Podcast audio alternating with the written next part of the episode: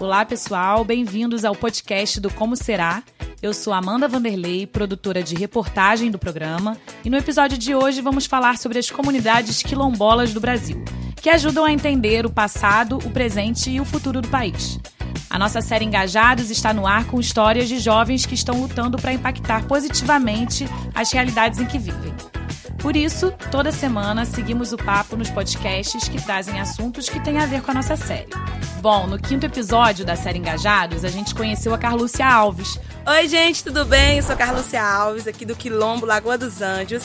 Estamos a 700 quilômetros de Salvador, aqui na cidadezinha no interior da Bahia, chamada Candiba. Percebendo que nem todo mundo teve a sorte de ter uma família maravilhosa como a minha, que se aceita, que sempre incentivou os filhos, até orgulho da sua cor, eu resolvi levar isso para outras pessoas através das crianças. Com isso surgiu o grupo de dança Quilombo dos Anjos, que é composto por 11 crianças negras que valoriza a cultura quilombola. A Carlúcia tem apenas 19 anos e, através de danças típicas, contribui com a autoestima das crianças que dançam no projeto e dos adultos também, que vibram com o protagonismo dos meninos e meninas do Quilombo. A gente está vencendo um preconceito porque existe preconceito. Só de ver o meu filho ali em cima, brilhando, todo mundo gritando Juanzinho, é feliz demais. Significa que nós negros estamos chegando lá. Hoje a gente vai bater um papo com a historiadora Yamara Viana, que pesquisa escravidão e pós-emancipação no Brasil e suas conexões atlânticas. A Yamara é professora da PUC Rio, com pós-doutorado em História Social pela UFRJ, é ainda coordenadora da pós-graduação em África e Culturas Afrodescendentes no Polo Duque de Caxias da PUC Rio. E a partir da Lei 10.639, que torna obrigatória a inclusão da temática História e Cultura Afro-Brasileira no currículo das escolas, a Yamara passou também a capacitar professores de História da rede de ensino a fim de se adequarem à lei. Que currículo! Olá, Yamara, obrigada por ter aceitado o nosso convite. Eu que agradeço o convite, é um prazer sempre poder falar sobre nossas pesquisas, sobre questões que eu, eu acho que são fundamentais para entender a sociedade brasileira, como você bem destacou, Amanda. E Amara, na escola eu aprendi que quilombos eram lugares de refúgios de escravos fugidos. Mas parece que não é bem assim ou não é só isso. O que era um quilombo do passado e o que é um quilombo hoje? Bom, pensar quilombo né, é extremamente complexo. Né? O quilombo no passado está muito ligado à comunidade de fugitivos, de escravos fugitivos. Né? Então eles fugiam, saíam e iam se embrenhar nas matas, não é? Agora, esse número podia variar. Então, podia ser de 2 a 3, mas podia chegar a 100 ou muito mais é, africanos fugidos que poder, poderiam compor é, um quilombo. Mas, dentro da historiografia, nós temos aí diferentes olhares também a partir desses estudiosos, né, dos historiadores. E aí nós temos uma visão muito culturalista, que está lá na década de 30 e 50 do século 20, que defendia que os quilombolas do passado eles fugiam como forma de resistência cultural, para manter a sua cultura. Uma vez que eles não podiam né, é, ter né, as suas é, culturas né, viabilizadas no seu cotidiano dentro das fazendas, eles precisavam ter de alguma forma. Tá? Enfim, na década de 60 e 70 surge uma visão mais materialista, ou seja, esses historiadores acreditavam que esses quilombolas, né, esses escravos fugitivos, eles fugiam como forma de resistência aos maus tratos e à violência que eles sofriam no cativeiro. Na década de 70 do mesmo século já surge uma outra versão que aí é muito mais complexa, né? porque aí na verdade surge a ideia do quilombo é, é, ressignificado no imaginário social, do que é raça, do que é ser negro no Brasil. Então, aí a participação de vários movimentos sociais, dentre eles o movimento negro. Então, a gente tem uma visão de visões diferentes né, sobre o que é o que era o quilombo desse passado. O que, que, é o quilombo hoje? O quilombo hoje ele é um quilombo de resistência. Né? Hoje nós falamos em comunidades de remanescentes quilombolas. Né? Então, são aqueles oriundos, aqueles que vêm, os descendentes dos africanos escravizados que vieram para o Brasil né? e que permanecem nesses locais, ocupando essa mesma terra, trabalhando essa mesma terra.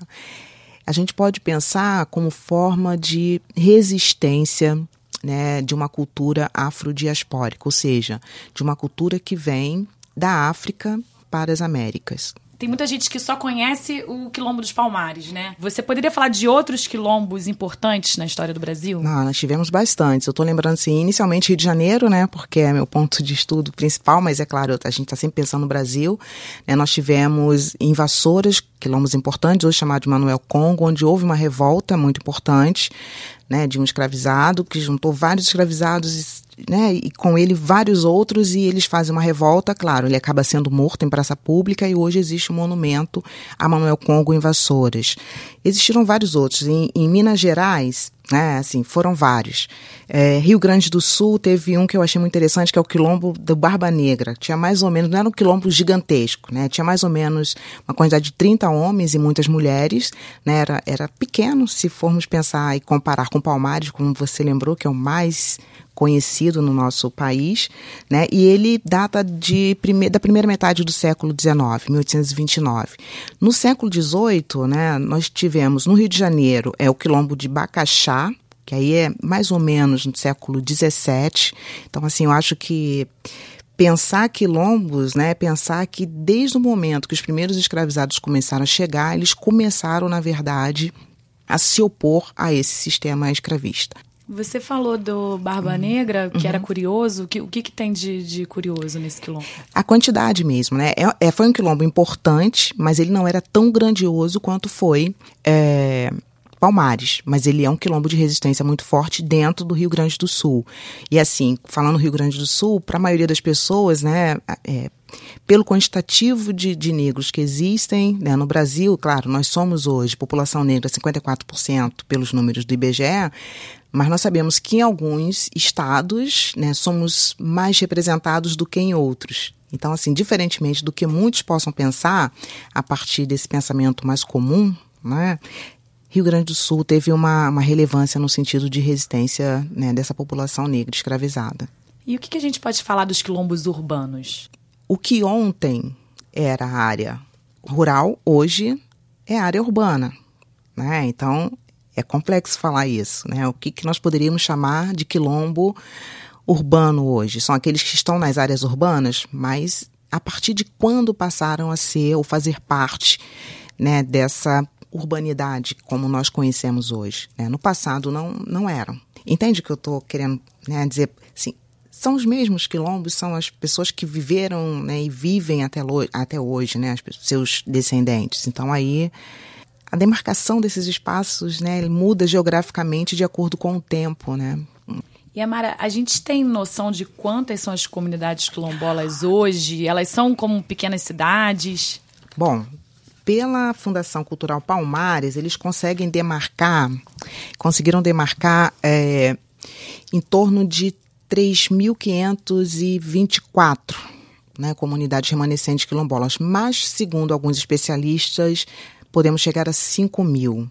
Né? Então, assim, é claro, não, não temos ainda estudos que possam garantir essa quantidade, mas acredita-se que chega em torno de 5 mil. Né? É justamente o que a gente estava falando inicialmente, né, Amanda? Nós, te, nós tivemos é, escravizados né, de norte a sul em todo o nosso, no que hoje é o nosso país, né, o Brasil. Então, desde do, do, da América Portuguesa ao Império do Brasil e ao que hoje é a República Brasileira. Então, é um quantitativo muito grande. Se nós pensarmos que esses né, antigos africanos, né, que vieram escravizados da África, ou que nasceram aqui escravizados, eles estão, estão resistindo durante todo o tempo, nós temos aí um quantitativo muito grande de, de comunidades remanescentes de quilombolas. E quais são os mecanismos de proteção e garantia de direitos dessas comunidades? a legislação. Né? Eu destacaria primeiro o artigo 68 da Constituição. É, ele vai ser muito importante porque, na verdade, ele vai estabelecer que os, as comunidades remanescentes quilombolas que estejam estabelecidas né, no seu determinado local, é, eles tenham a propriedade é, é reconhecida e garantida. Né? E o Estado deve dar essa titulação.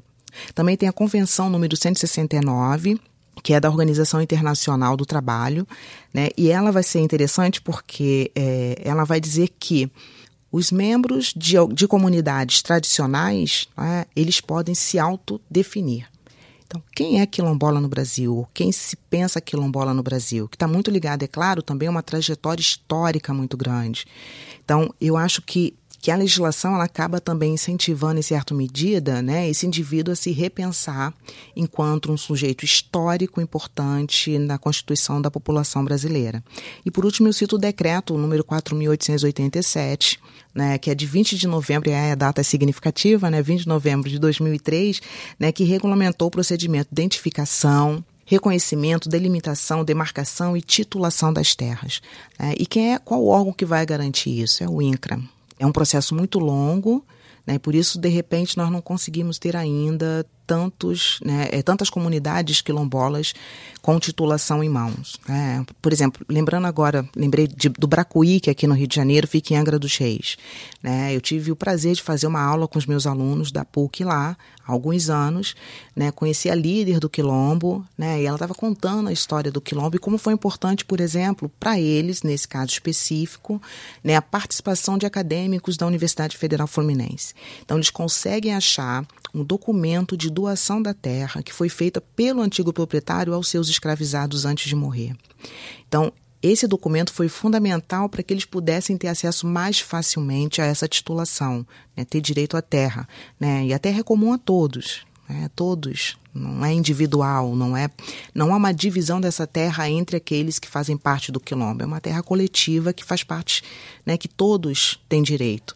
A gente tem então um reconhecimento e a titulação. É, uhum. É, a titulação seria um passo seguinte e é, é, é o governo dizendo que aquela terra é deles. Sim, embora lá o artigo 68 da Constituição diga que deva ser dessa forma, né, existe todo um processo para quê? Para delimitar, demarcar, né, reconhecer esse território como sendo um, um território né, de, de remanescente de quilombolas, para que aí sim ele possa ser, é, possa ser concedido o título né, da propriedade. Então é um processo longo, porque é claro, a gente pensa que aí para fins econômicos e políticos é extremamente sensível, né, significativo. Então, qualquer pessoa pode chegar e dizer, olha, eu sou remanescente de quilombos, embora sou negra, mas não sou remanescente de quilombo, né? Então, assim, é, é extremamente sensível nesse sentido de se ter cuidado por questões econômicas, questões de direito de quem realmente pode ter acesso a esses territórios ou não.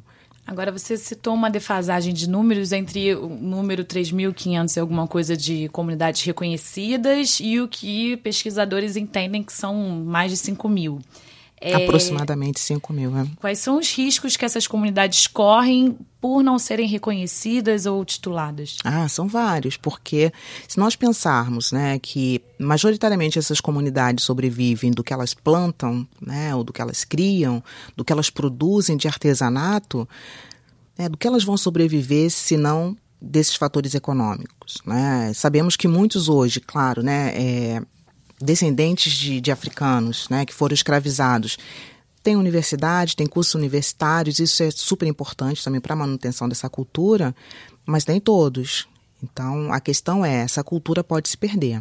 Né? E você não ter acesso à terra, garantia de moradia, garantia de, de culturas ancestrais, porque são saberes que vieram da África e foram ressignificados no encontro com outras culturas diferentes culturas indígenas, europeias. Então, aí são saberes com relação ao plantio, à cura, é, medicinal, são saberes voltados à questão da língua, da, da convivência, do trabalho em grupo. Então, a permanência em determinados lugares né, dessas famílias, desses núcleos familiares, né, eu acho que acaba possibilitando a manutenção de toda essa cultura que forma o que hoje é Brasil, né? Agora, qual é a importância das comunidades quilombolas para além desse aspecto cultural que é o que chega muito para gente, né? Do, o que, que, o que, que tem de econômico, social que essas comunidades trouxeram e, e trazem ainda para gente? Se nós pensarmos comunidades africanas da antiguidade clássica, né, idade medieval, né, Axuns, é, Cuxitas, são várias aí é, é, grandes grupos né, étnicos e grandes sociedades africanas, é, o comércio era a base né, de sustentação dessas sociedades. E por meio do comércio, eles transitavam não só pelo, pelos, pelo continente africano, mas eles também faziam comércio com a Europa. Então, as trocas são né, é, comerciais e culturais. E eles trazem também isso aqui para o Brasil. Por exemplo, vou falar de Palmares agora um pouquinho, porque eu me lembrei, porque essa questão cultural é muito importante, né? Quando Palmares se estabelece enquanto quilombo, e aqueles quilombolas, aqueles africanos e seus descendentes conseguem utilizar tudo que a natureza no seu entorno tinha, da melhor maneira possível. Tanto do ponto de vista né, é, de sobrevivência, né, porque eles faziam né, das palmeiras, eles faziam vinho, eles faziam manteiga, né, eles faziam, eles teciam cestas, né, mas a natureza também servia como abrigo, como forma né, deles se esconderem em um lugar que fosse de difícil acesso para aqueles que não conhecessem. Então eles utilizavam tudo o que eles podiam é, para sobreviver. E é claro, estava voltado também para um comércio com os pequenos comerciantes locais. E isso acaba, em certa medida, trazendo um desconforto para a administração colonial naquele período.